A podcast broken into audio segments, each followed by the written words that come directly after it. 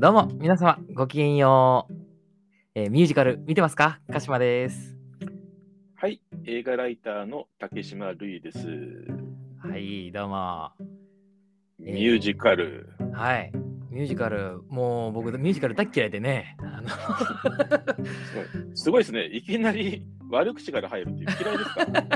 まあ、嫌いと言いますか、あの、まあ、うん苦手、苦手。うん、あの、まあ、本当に使い古された表現で申し訳ないんですけども、うんやっぱり何いきなり歌ってんだと、まあ、もうタモリと同じ理屈で。ええうっとりしてくれるなと。うん。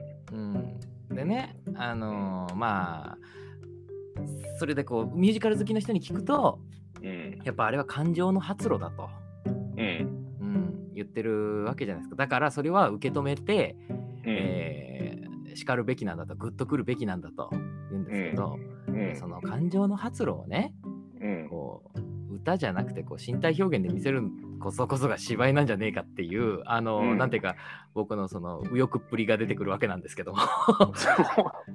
まあまあまあまあ、まあ、僕もね、ちょっと正直ミュージカル、そんまあ、正直得意じゃないんで、うん、だからもう、いわゆる、なんですか、ミュージカルの、えー代表作と言われているような映画は、実はほとんど僕見てないです。えーそうですね。僕もまあその通り、あの、その感じなんですが、うんえーまあ、今週ね、そんな我々に、うんまあし試金石と言いますか、なんと言いますか、あの、うんような映画がね、公開されてしまいましたが、はい、えーウエストサイドストーリーですね。はい。まあ、んスティーブン・スピルバーグ監督のうん。最新作。で、はい、あの、はいはい、どうぞ。えスピルバーグ監督にとっては多分本格的なミュージカル映画っていうのは初めてですよね。初めてになります。えはい。そうですね。え、いやーまあこれ見ないわけにはいかないですしね。まあそうですね。まあもう、その前に一応、ウエストサイド物語という、えー、と有名な、えー映画があり、もともと舞台でしたけども、はい。はい。まあ、それ、まあ、1961年に公開されたこの映画が、まあ、およそ60年うん、経過してから、それを、まあ、リメイクしたということになりますね。そうですね、えーロバート・ワイス監督の名作ですけども、名作と言われている作品ですけれども、そうですね、言われているっていうな表現したのは、実は、まあ、ぼ僕らね、一応見ましたけど、はい、見僕にました。とっては、えーっと、収録した2日前に見たっていうね、なるほど。本当本当に、あ、こんな映画だ、こういう作品だったのねっていうのを、それでもう知ったぐらいで、ほやほやなわけですね。ほやほやですね。はい。じゃあちょっとまず本題の今回のウエストサイドストーリーに入る前に、うん、そ、の1961年のウエストサイド物語を見てうん。どう思ったかっていう話をちょっとしてもいいですかね。りょうたさんも実は最近見たんですよね。最近見ました。えっ、と、見たのは2 3週間ぐらい前ですかね。うん。やっぱりこのウエストサイドストーリーがあるということで、やっぱおさらい、おさらいじゃないですけど、まあ、復予習しといた方がいいかなと思いまして、見ましたね。えーまあ一応、この映画、あの、アカデミー賞で11部門中10部門で受賞したっていう、まあもうね、映画史上に残る有名なミュージカル映画でありまして、もう化け物映画ですよね。えーまあそうですね。はいや、これを初めて見たんですね。い。うん。で、僕はあのミュージカル好きの人に、ミュージカル映画でもしシカゴを見ろと。うん。で、シカゴを見てダメだったら、うん。お前はもうミュージカルは向いてないと言われたんですね。うん。で、シカゴ見て、うん。あ、僕はミュージカルに向いてない人間なんだと。ダメだったんですね。ダメだったんですよ。と思ったわけなんですが、うん。この1961年のロバート・ワイスのウエストサイド物語を見たときに、うん。めちゃくちゃ面白いやんって思ったんですよ。これはミュージカルが苦手な亮太さんがめちゃくちゃめちゃめちゃくちゃ面白いやんと思ったポイントは何だったんですか、なんでしょうね。あの、うん本当にやっと、あの、ダンスとうん歌とうん映像の、うんあの、組み合わさった快感というものが分かったんですよ。この映画を見て、ウエストサイド物語を見て。ほう。うん。それは結構オープニングからそうで、はいはいえっと昔のオープニング、ウエストサイド物語のオープニングってね、えーメインテーマが流れて、うんで指パッチン鳴らして、えーまあ喧嘩が始まりますけどもそこに至るまで一連のダンスシーンがありますよね。うん。そこのダンスに結構ダンスとあのカットの編集の鮮やかさにうん。結構もう心がノリノリになってしまいまして、非常に取り方が秀逸ですね。ええうんもうバチバチに決まった絵とうん。もう素晴らしいダンスが繰り広げられて、もう見てるだけで楽しいっていう。いやー、そうなんですよね。うん僕もね、全くそう思いましたよ。面白かったですか？あの特にオープニング素晴らしいなと思いました。素晴らしかったですね。はい、あの、まあ、一番最初、えーっと、僕ね、最初なんか、あのまあ、DVD 見た見たんですけど、あれ、はい DVD 壊れてるのかなと一瞬思ったんですよ。あのね、ななんていうんですかね。あのまあ変な線がいっぱいあるソウルソウルバスの多分デザインだと思うんですけど、なんか変な線、まあ、あれ、後でニューヨークのうんマンハッタンの街並みちょっと重なるんですけど、あの線がうん、ずーっと変わんないんですよ。音楽流れてるけど。そうですね。あ、うん、なんか、あれ、俺、ま壊れたかなと思ってずっと思ったら、まあ、ああいうシーンってことは途中で気づいて、ちょっと色が変わったりするんですけど。うん。で、ウエストサイドストーリーって出て、ずーっともう、えーっと、空空撮でね、そうですね。こうニューヨークの街並みをこう追っていくわけですから、ええ結構あれ大胆なオープニングですね。そうですね。僕、うんまあ、もうあのオープニングから、いわゆるあのオーバーチュア、序曲の段階から、うん。結構もう心つかまれてまして、はいはいはい。そうですね。あの、オーバオーチャーの感じでね、昔の映画ね、よくありましたからね。やっぱ対策見るなっていう感じするじゃないですか。まあ、実際この映画ね、152分、あの昔の方も152分長いですからね。えうん、え、で、あのー変な線と、変な線が、あのー何なんだろうと思ったら、ぐーって引いてったら、その線の感じで、ウエストサイドストーリーって出て、ねえ街並みに重なった時で、俺かっこいいなって思っちゃって、そう、かっこいいんですよ、あれ。デザイン的に。うん。で、そしたらもうその後ダンスもかっこいいし、うん。でカットも決まりまくってるし、いやー、そうなんですよ。ええで、あのーまあ、ほとんどがセットで撮られてますけど、うん。そのセットの強みを生かした、うんもう結構攻めたアバンギャルドな照明もバンバン出てくるじゃないですか。そうですね。うん。後ろが真っ赤とか、鈴木清純みたいな色味の、まあ逆だと思うんですよ、因果関係は。そういや、そうですね。ええうん。ああいうのいやも出てきてわかるわかるうえん。えで、あとやっぱりその舞台版、舞台ではできない表現。うん。つまりぶえ登場人物たちが違う場所にいるけども交差していくっていうところがあーありましてあの曲の仲間はクインテットっていう曲で、はいはいはい。えーね、決闘をする前に、うん。えーみんなで、えージェット団とシャーク団が準備をしてたらうん。そこにアニータがこう歌ってきたりそしたらこのトニーとマリアが「トゥナイトゥナイト」って2人のテーマソングが入ってくるっていううん。あの曲も混ざってくるし場所も混ざってくるしっていうのを、うん。あれね僕その後調べたらうん。舞台版だとやっぱり舞台で別の場所にいますよっていうのをスポットライトとかで表現してたんですよ。まあ、そうでしょうね。うんうんでもやっぱあれ映画だからこそ全く別のところにいるけどもつながってくるっていうところが普通にあすごい面白いかっこいいって思いながら見ちゃってうん。でそのままのテンションで最後まで見れちゃったからえちょっとウエストサイド物語傑作じゃね？みたいな もう、か 看板に偽りなし。偽りなし偽りなしえ俺ちょっとミュージカルのことなんかなめてたと。ねなめてた舐めてただと。うん、舐めてたし、なんか、うん悪い、悪いことしちゃったな、みたいな。今まで、結構、俺が悪かったよ、みたいな気持ちになったんですよね。あの、マリアとトニの出会うところのあの工学処理っていうんですか？あれ、すごかったですね。あれはすごかった。あのキラキラキラってね、あの、なんかあのトラック野郎見てんのかと思いましたよ。今じゃ絶対お目にかかんない、え特撮処理といいますか、あれ、ね、心のときめきをね、表現した、こう来るかっていうね。すごかったですよ。あの、あいそこも良かったしやーすご、結婚式のシーンも良かったし、ああー、はいはいはいはいはい。あの、ブティックでね、そうねやるところですよ。うんおしゃれじゃないですか、マネキンを参列車に見立てて、天窓のバッテンを十字架に見立てる、あそこかっこいいなと思って、粋なことすんねえと思って、もうずっとウキウキだったんですよ。昔世界が世界を二人きりって表現するときは、本当にね、なんか両サイドがなんか見えない風になるみたいなんで、そういうとこも分かりやすいけど、あーうんまあ、そうなるよねっていう。そうなんですよね。なんか、いや、そうなんですよ。こんなに演出攻めてるんだっていうのに驚いた僕も。うん。うんあのね、竹島さんもね、はい、はいミュージカル、ちょっとあれだ、あれ派閥じゃないですか。だいぶあれですね。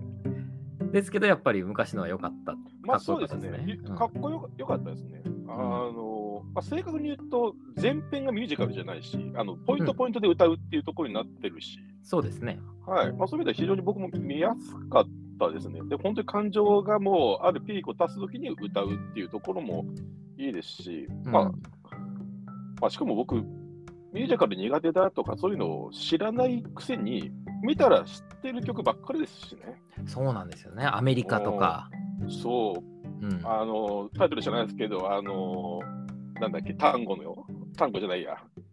マンボウ。えー、マンボか、そうだ。チャチャチャチャラチャチャチャチャチャのやつですか。そうですね、あのダンスバトルのところですね。ええとか、まあ本当にトゥナイト・トゥナイトのところとか、なんうんか知ってる曲ばっかりじゃん。いやすげえな、レナード・バーンスタインみたいな感じだったんで、そうですね。いや、なんか普通に音楽の力をこう思い知らされてましたけどね。ええうんこれ、あの、後々にちょっと調べたんですけど、調べてはいその友人がね、あの教えてくれたんですが、ええっ、と、もともとのこのミ、えーウエストサイドストーリーのミュージカルを作った方、えっ、と、うんジェルジェロム・ロビンスっていう人が、えはい。えっ、と、この人はちょっと特殊な振付師の人で、うん。あの、感情の発露っていうことは軸にあるから、うん、あの、不用意に踊ったりすると怒ったらしいんですよね、俳優さんが。ああ、なるほどね。え、お前は今本当に歌いたいと思ってるかっていうことを 追求するっていう。すごいですね。振付師のくせに、ピークに達しないと踊ったら怒るっていう。そうなんです。だから本当に肩でリズムとか取っただけで、今違うから。そういうところじゃないでしょっていうことを徹底してやってるから、うんその、もしかしたらその、僕みたいな人にも入ってこきやすい。あ、だって歌うよね、そりゃって、なんか納得感があったんですよ、非常に。いや、わかりますね、非常に。うんそうですね。だからこのウエストサイド物語っていうのはやっぱいい映画なんだなと思いましたね。を踏まえてからのウはいエストサイドストーリーの方ですね。今年の、はい。はい。まあ今年の目玉の一つですよね。いや、本当ですね。あの、ええアカデミー賞にもね、何部門かノミネートされて、作品賞にも監督賞にもノミネートされてる作品ですけど、そうですね。はい。まあ、実際、どうですか？見た正直な感想で言うと。これちょっとどうすかね。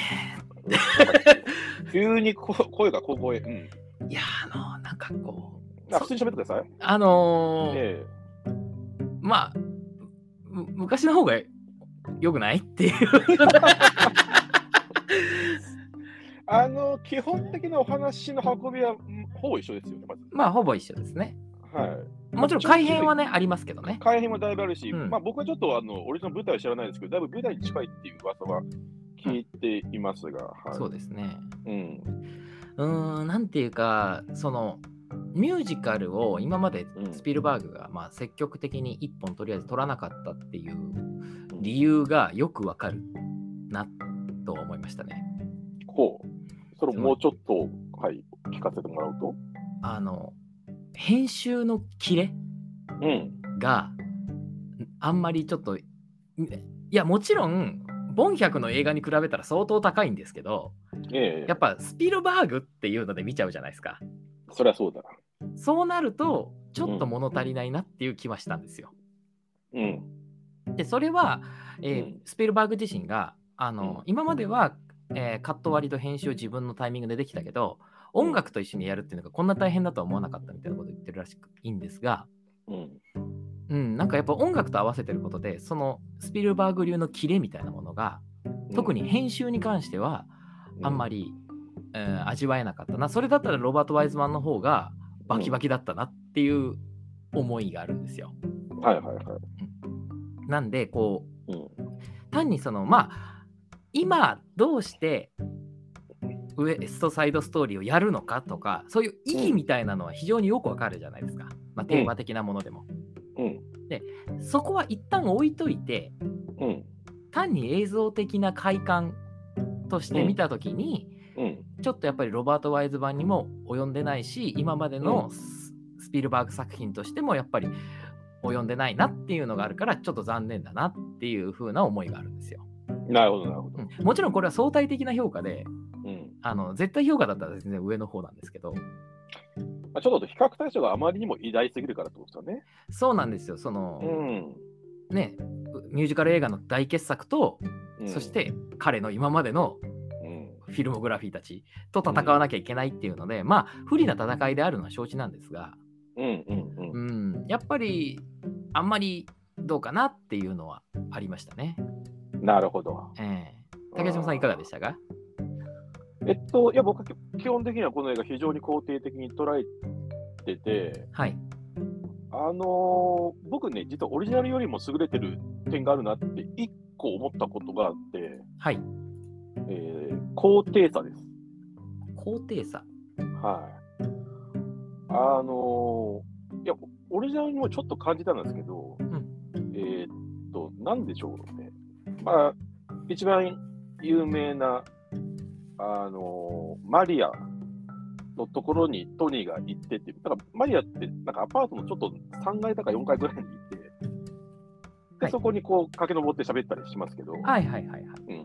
つまり、なんか、えっ、と、基本ミュージカルっていうのは横移動するから、もしくはこうか、フィックスで撮って、それちょっと煽り気味で、そのダイナミックさを、ね、なんかこう、見せるような演出はするんですけど、はい。僕、すごいこの映画見て思ったのは、結局テーマが人種の対立であるとか、あーまあ、そういったものを描くときに、まあ、これしかも、ね、えーと、ベースとなってるのがロミオとジュリエットだったりするし、そういうものをどう表現しようかなってときに、えーと、高いところと低い人の人間がどうやってそこに2人でなんか同じ絵に収まるかっていうところをすごく意識した映画だなっていうのを、俺もオリジナル見たときすごく感じたんですよ。はいはい。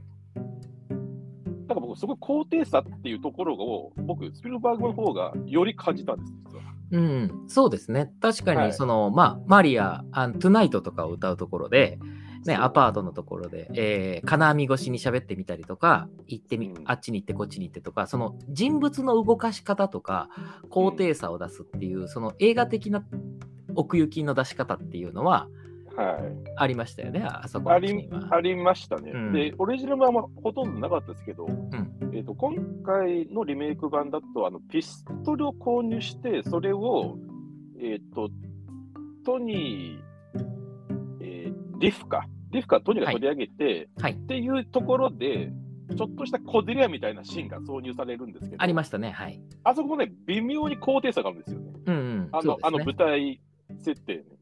そうです。なんんか朽ちた桟橋みたいなところそうと、そうそうそこに至るまでのところですね。ええそうですね。僕、非常にこの高低差っていうところになんか着目したっていうのは、ちょっと軽眼だなっていうのは思いました。だから僕、割とね、そこに関してずっと、あの、僕ね、割と、なんだろうな、えっ、と、映画で横っていうよりもなんかね、えっ、と、垂直の、あの、縦の動きのなんか場面見ると割割とワクワクするタイプで、はい。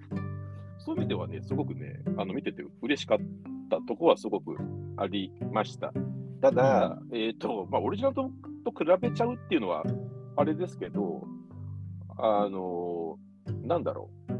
やっぱり、音楽が先にあるんで、はい。多分ね、編集するタイミングとかカット割りとかっていう制限ってすごいあった気がしてて、うん個人的に。うんそれが今までずっとアクションばっかりをなんかメインで撮ってた人にとっては、多分すごい編集すごい苦労したんじゃないかなっていうのはちょっと見てて思いました。だから逆にその普通に会話してるシーンとかって、それをどう撮るかっていうのは、微妙に動かしてるんですよね、やっぱり、ヤヌスカミツキ。うんはいあのフィックスで撮るシーンがほとんどなくて、ちょっと上あの気持ちパンしてるとか、ちょっとだけ移動撮影とかやってますけど、なんかとにかく変化つけようつけようっていうところがすっごく感じて、まあ、今のスピルバーグ映画は全部そうですけど、はいち。ょっと誰誰ばな時どう演出するかっていう時は、なんかね、そこは、あのオリジナルってすごく潔くて、要は歌って踊ってるシーンのダイナミックさと、はい。普通の会話のシーンって、ものすごいコントラストがあって、うん結構もうここはフィックスで、もう全員がそんなにカット悪いんじゃなくて、全員をこの画角見せようとしたときは、もう潔くそれと押し切っちゃってるんですよ、割と、はい。はい。ロバート・ワイズ版って。はい。中でスピルバーグは、うますぎるから、全部なんかいろんなシーンをいろんなふうに撮ろうとしすぎてて、なんか結果的になんかあんまり、えー、とそこのコントラストのなんか差みたいなのが出ないのかなっていうのは、演出的には思いました。うんうん。なるほど。はい。まあそうですね。あの、はいやっぱりその演出的なものってやっぱうまいっていうのはす非常に感じるんですよ、ウエストサイド、はいこの、えースピルバーグ版で。いや、うまいはうまいですよ、絶対。あーやっぱこういうのがいいなって思ったところはあって、うんそれは僕はあのこんこれもオープニングの話なんですけど、うん。えっ、と、オープニングうー集まってみんなで、えーバスケットゴールド、プエルトリコのは、はいはい。あれを消しに行くときにうん。あの、ペンキ缶を持って歩いてい行くじゃないですか。うん。その時に、みんなで集まる時に、結構カメラがポンポン変わるんですけど、うん。あの目線の誘導が非常に巧みで、うん。ええ。あのふ不意にポンと引いたのにどこを見たらいいか分かるっていう、うん。うん。ね、ポンと引いたら左側にバルコニーみたいなところで男女がいて「おい行くぞ」っつったら飛び降りて、うん。そしたら次今度は上から今度下の方に行ってちょっとは何ていうのか近道近道に入るところの、うん。ね、階段のところで男女がこうタバコ火つけ合ってたらこう行くよって言ったら「おう」って言ったら、ね、ライターをパーンと消してカメラが追って人物を追っていくみたいなうん。ああいうなんかだだっ広い絵とかしま詰まった絵を交互に繰り返しながらでも目線の誘導は巧みにしてるからうん。非常にこうストレスなく人物が動いてるのが見れるっていうあそこの気持ちよさっていうのは非常にありましたね。いやー、これはね、本当に映画上手い人じゃないと僕できないと思ってて、要はうん結構モブシーンが多いんで、はい。その当たり前ですけど、いっぱいし集団で踊ったり歌ったり喋ったりするんで。っはい。てことは、あのちょっとただ、だだっぽい画角だと、目線がどこに行くかっていうやっぱり迷う時があるんですよね、下手な監督さんだと。はい。そういうストレス全くないじゃないですか。ないですね。いやー、なんかね、単純にそういうところで、やっぱ、やっぱすげえなっていうのは普通に思いました。うん。うんそうですね。まあそう細かい演出に関してはうんやっ、ぱねあの気持ちいいところもいいいいなと思うところもあるんですがはいはいはい。やっぱちょっと改変点についていろいろちょっと話したいんですけどはいはい。特にまああのすいませんえっ、とねミュージカル版を見てないのでロバート・ワイズ版との比較になってしまうんですが、ええ。なんか今回なんて言ったらいいんでしょうねちょっと怠惰な言葉で申し訳ないんですけどうん。まああのリアル感あるっていうかあのウエストサイドストーリー今回に関しては、うん。あの色調もそうですし特にずっとまあウエストサイドストーリー自体がそもそもロミオとジュリエットの、まあ、古典悲劇を本案したものっていうのもありましたけど、うんそのロバート・ワイズ版は結構もう衣装もきらびやかで、うん。セットも照明バリバリ使っててうん。あのスーパーフィクションというかもう映画でしかありえない世界みたいなのを構築してたじゃないですか。まあ、ある種、非現実感がありましたよね。そうですね。うん。でも今回のやつってまあ、うん、もちろん人が歌ったり踊ったり急しないですけどうん。なんていうかああいうグループもいるだろうしああいうことはあっただろうしっていうぐらいの質肌感覚にはなってる気がするんですよ。うん。でそこが僕はちょっと気になるところでうん。あのそれがテーマ的にはありだと思うんですよ。その人種間の対立で、えー、と移民とそして、うん。えー、と貧乏な白人たちのうん。ね、でも俺たちのこの生きるってどういうことだろうっていうその対立に関してって現代的なテーマだと思うんでうん。テーマ的にはいいと思うんですけどそこがこう映画的な面白さにつながってるかなっていうと僕は結構疑問符でうん。それがやっぱあの結婚式のシーンですねさっきも言った、うん。うん、あのロバート・ワイズマンの方では、ね、ブティックで、うん。えー結婚2人だけの結婚式をお見立ててやると。うん。でおしゃれだなと思ったんですがそれが今回のスピルバーグ版だと、まあ、普通にちょっと十字架がある薄暗いところで、まあ、うん教会とまでは言わないですけど、うん。ちょっと神聖っぽい場所だったじゃないですか。あそこがはいどういう場所かちょっとわかんないですけど。うん。で、そうすると、あの、より2人の、うん。あの、つながっているところの悲壮感含めてですけど、うん。リアルな感情っていうのはわかるんですが、うん。ああ、おしゃれだな、かっこいいなとは思わないなっていう感じがしたん。ですよ。うん。それはね、ちょっと僕も同意ですね。つまり、僕はちょっと脚本上の改変、わかんないです。これがちょっと舞台版とどう違うか僕も分かってないですけど、はい。要は、あの、ロバート・ワイズ版って自分たちのホームグラウンドっていうか、自分たちの生活圏内から基本一歩出なかったんですよね、あの映画って。はいはい。ところがスピルバーグ版って、要は、えーっと、まちょっと地下鉄に乗って、トニーがマリオを連れ出しちゃうんですよね。そう、小旅行に行ってんすよ。はい。つまり、自分たちのホームランがちょっと離れるっていうことがあるんですよね。はい。僕は、実は、まあ、それがいい悪いっていろんな意見があると思いますけど、基本的には自分たち生活圏内でしか出会えない2人がっていうふうにした方が、非常にその後の展開とかもより生きたんじゃないかっていうふうには思っていたんで、ですね。結局、なんか小旅行に行ってしまうってことは、あの、なんか教会、なんか美術館かなんかだと思いますけど、あの教会っぽいシーンをより教会っぽく見せるためだけの装置としてでしか、ちょっと生きてない気がしてて、そこは、あの、オリジナル版の方が僕は良かったなと。つつまり、ブティックのような場所でしか彼彼らは結婚式の真似事が挙げられないって方が、非常にリアルだと思うんですよ、僕は。で、よりそれがスーパーファンタジー感につながると思ってて、はい。うん、ちょっとそこが正直、えーそうですね、ちょっと改変ポイントとしては弱かったかなっていうのは僕も同意見です。そうですね。うん、あと、もう一個改変ポイントとしては、えっと、決闘する場所はいはいはいはいはい。が、えーウエストサイド物語、ロバート・ワイズ版だと、まあ、高架下でしたね。そうでしたね。で、今回のスピルバーグ版だと、えー塩の、おまあ、工場という、まあ、倉庫ですね。うん。で、うーん、せっかく塩の倉庫に行ったのに、うん。塩の倉庫である意味があんまりなかったなって思ってるんですよ。まあ、高架してもあんま変わんないような感じでしたかね。そうなんですよ。まあ、うん屋内か屋外かの違いだとは思うんですが、うん。でも普通の工場でもいいし、なんで塩なのかなっていうのが、もしかしたらなんか意味があるのかもしれないんですけど、うん。ちょっと僕は分からなくて、それが。あのーで、せっかくその前にトニーが、えーリフト、あのね、さっきも言った桟橋で銃を取り合うところで、うん。あそこ結構、あのーありえないぐらい砂ぼこりをバーンと巻いて、うん、画面的にこう楽しく演出してたじゃないですか。そうですね。なのに塩が塩の山盛りがいっぱいあるのにもかかわらず、うんその塩を全然使ってないのが気になったんですよ。舞台設定としての何か使える小道具がそこにあるはずなのに、それをなんで利用しないのっていはいうところがちょっと不満だったってことですね。そうですうんね。うんうん。あの両方シャッターがあって開いて、あのええ光が差し込んで影が出るみたいなところとかはかっこいいですよ確かに。うんね、あの警察官が開けたら死体が2つ転がっててそこが光でバーンと照らされるっていうねあの、その男凶暴につきとかあのうんあのクーリンチェ少年殺人事件みたいなカットがあるじゃないですか。そうですね。はい。わまあああいうのはかっこいいですよ。うんでもねせっかく塩なんだからさっていういやわかんないです。もし俺あれがねいやこれ完全妄想ですけどうん。多分シュワちゃんがねうん。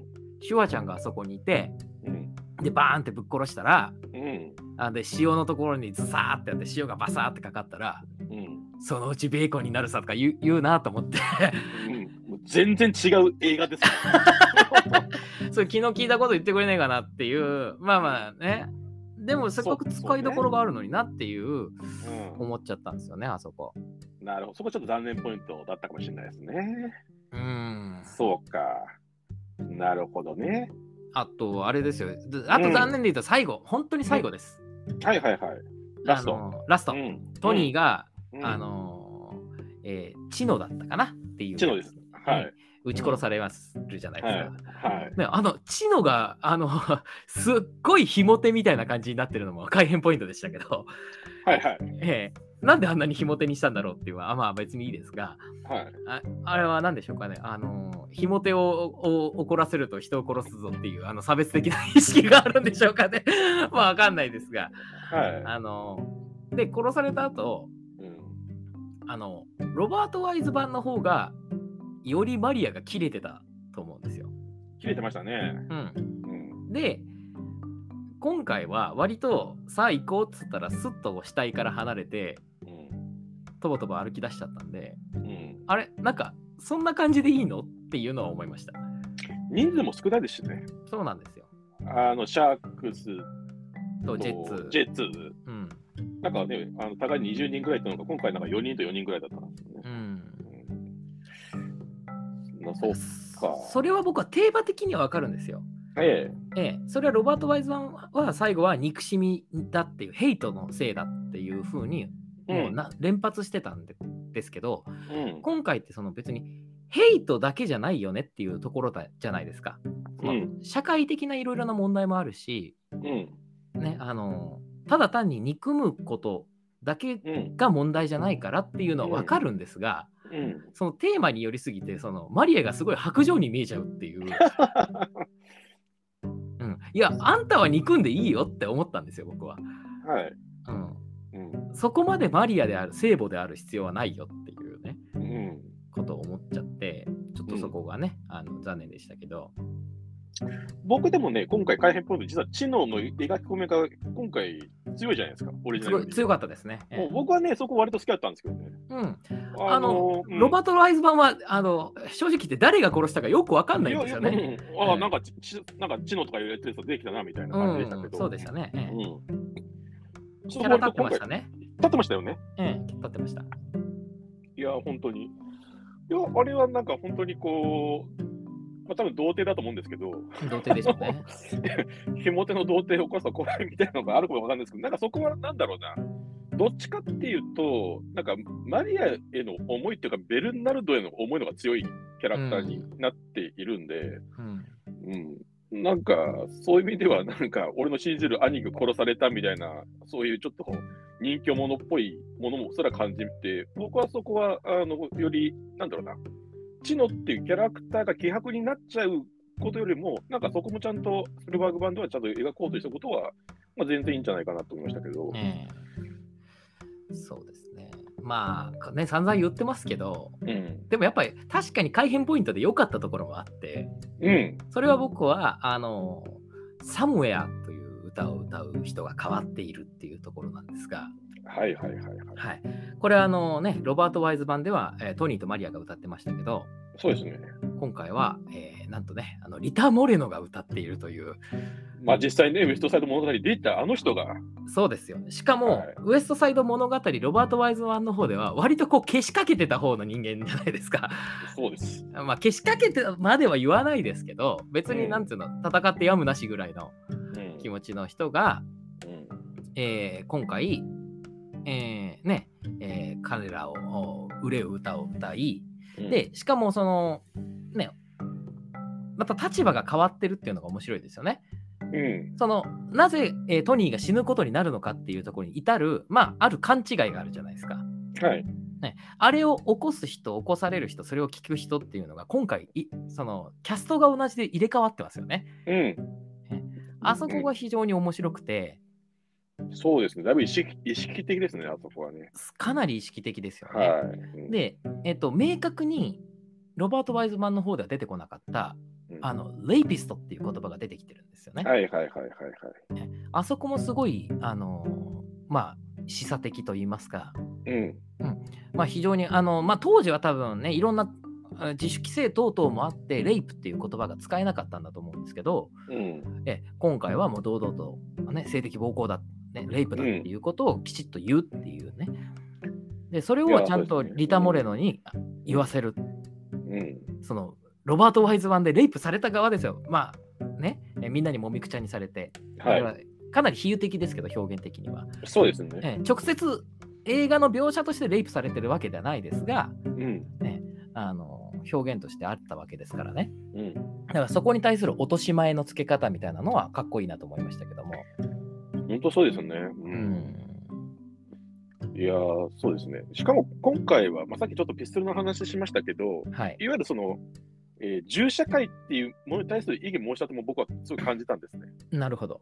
うん、だから、えー、と今までの、えーウエストサイド物語っていうのが、えー、と人種差別だと貧富の問題っていうところにだいぶフォーカスした作品だとするならば、はい。さらにそこのさっきの、えー、と女性に対する暴行っていうもの、そしてじゃあ銃社会ってものっていう、本当に現代における闇っていうものを、スピルバーグでいくつもそこにこう、えーレイヤーとして重ねて、なんか本当に、まあ、完全にテーマ的な話ですけど、えー現代的なウエストサイドストーリーにアップデートしてるんだろうなっていうのは、見ててすごく感じましたけどね。うんうん。そうですね。だから本当に今これをやる意義とか、これをやりたいっていう気持ちは非常に理解ができるというか、いや、本当ですね。う。ん。まあ、今見るべき映画の一本、まあ何々するべきっていうのもね、あれですけど、うん。うん、まあではあるかなとは思いますね。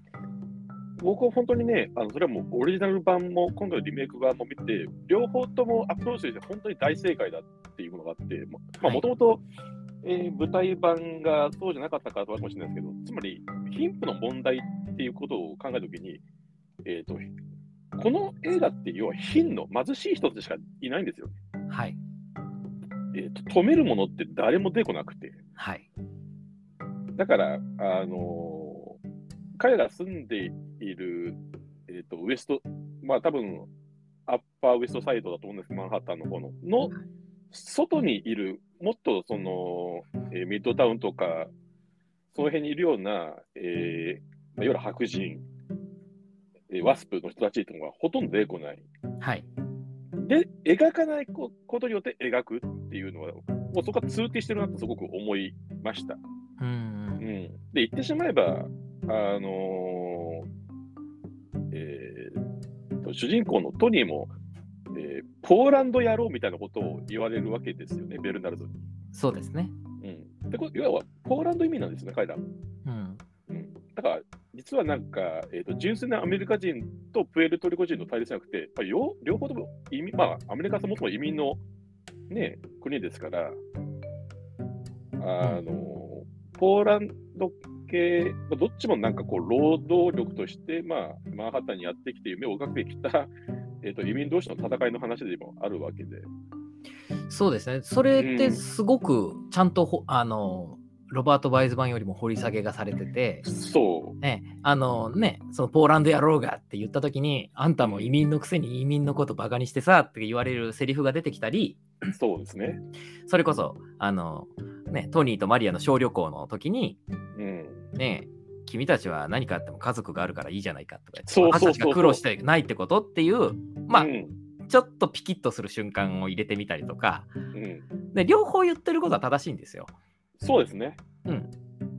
そうなんです。両方に言い分があって、どっちが悪いとか、どっちがどうとかじゃなくて、うん、ただ単に、うーん、なんていうか、まあ、当然ですけど、市場原理として、うん、誰かが富めば誰かが貧貧困に至るっていう、うん、それが、そのパイの取り合いをいろんな、うん、ねえーコミュニティ同士でしているその移民っていう結束の中で、うん。うん、その同士でやっているっていうだけの話なんで、えーそこにちゃんと着眼点があるのはいいですよね。えいいですし、まあ、オープニングからそれをひ非常に示唆してますよ。要は、彼らが住んでる街っていうのは、今、再開発の途中で、ーはい、彼らはそこから追い出される運命にあるっていうのも、より今回のリメイク版の方が強く強調されてると思うんですね。両方とも追い出される人たちですからね。そうなんですよね。うん。うん、そこが非常に、まあ、今回、この脚本書いてるのはトニー・クーシュナーって人で、あのスピルバーグとはミュンヘンとか、あとリンカーンとかで組んでる人ですけど、はい。まあ、要は、スピルバーグって、そのエンタメ路線と社会派ドラマ路線があるとしたら、まあ、最近の社会派ドラマ路線を担っている脚本家の人であるわけで、はい。まあ、その彼があのウエストサイドストーリーで脚本書いてるってことは、やっぱりそこを強調したいっていう思いがやっぱりあるとは思うんですよね。うん、そうですね。うんまあ、そこが非常に分かりやすいなと思いますね。うんだからそのやっぱスピルバーグ一流のテクニックもあってうん何がやりたいかとかどういうことが伝えたいかっていうのがもうんうバシバシ伝わってくるっていういや、バシバチ伝わる。ええやっぱそこは巧みですよね本当いに、やー、巧みですよ。え巨匠であることは揺るがないですよ、ゆ全然揺るがないし、うん。あのまま今回ね、本当初めてミュージカル手掛けたわけですけど、本当はね、昔、フックっていう映画があって、はい。あれ、本当はミュージカルでやりたかったらしいんですよね。ああそうなんですか。はい、ただ、もう直前までそうやろうとしたら、やっぱり自分の中でどうもうまくいかないと、演出プランとして。うん。なんで途中でいわゆる普通の、まあ、劇映画にしたっていう話があって、はいままあ、そういう意味でもまだ自分はミュージカル映画撮れないっていうふうにあの時は思ってたかもしれないですけど、まあ、それがもう75 5ですか？になって、まあ、たくさんの映画を撮り続け、まあ、多分世界で一番、あの有名なヒットメーカーになって初めてミュージカルを手掛けるって、その勇気がね、すごいですよ。うん、そうですね。守りに入ってないし、うん、もうそれだけで感激ですけど、僕はもう、スピルバー、僕はあの年代的にスピルバーグに映画っていうものを教わった人間としては、あの今回、スピルバーグに、まあ、僕も全然興味なかったミュージカルっていうものを、なんか、まさかスピルバーグに教わるとは思ってなかったんで。そうですね。うんまあ本当にスピルバーグ、まあこれからもね、あのー、まあね、もう75なんで、そろそろね、まあ最近ね、えー、イーストウッドとかも含めて、リドリー・スコットとかも含めて、あのじいちゃんが元気だなっていう話をよくしましたけど、えー、これからも撮り続けてくれたらいいなと思い思ってたんですが、うん、これ、まあ最後に、フォー・ダットって出るじゃないですか。そう、そうですね。父に捧ぐ。はい、で、僕、本当に失礼なんですが、はい、あのもう当の昔にお父さん亡くなってると思ってたんですよ。100歳過ぎてつい最近亡くなりました。そうなんですよね。えー、っと、はい、103歳で亡くなってると。ああ、そうなんだ。うん、えいうことで、で、調べたら、あと、お母様も97歳で亡くなってるんですよ。ご長寿で。ええだから、当分大丈夫です、スピルバーグ。あのね、本当あの、実はお父さんとね、すごい疎遠だったんですよ、スルバーグって。はい。まあいや、その話すると長くなっちゃうから。いや、まあ、でも、スピルバーグのテーマですからね、父の不在っていうのは。そう。で、父の不在っていうのは、要はなんだろうな、父を、えー、っと意図的に描かないっていうところから、うん、途中から、えー、っと、描けるようになったんですよ。言い方変えると。うん、はい。あの僕はそれが一番分かりやすい形で出てるのが、キャッチ・ミー・フユ・キャンだと思ってますけど、クリストファー・ボーケ演じる父親っていうものが、今までは絶対ありえなかった描き方と思ってますけど、だから彼の中の、うん、父親のありようみが変わってきたって話は、まあ、いつかスピルバーグ会を語るときにちょっと喋りたいと思います。そうですね、えー、竹島類スピルバーグを語るの回でやりたいと思います。そうそうですね。これちょっとね、喋っちゃうとウエストサイドストーリーから話がずれちゃうので。はい。はい、今日はこんなところでしょうか。はい。というわけで今回もありがとうございました。ありがとうございました。 Tonight, tonight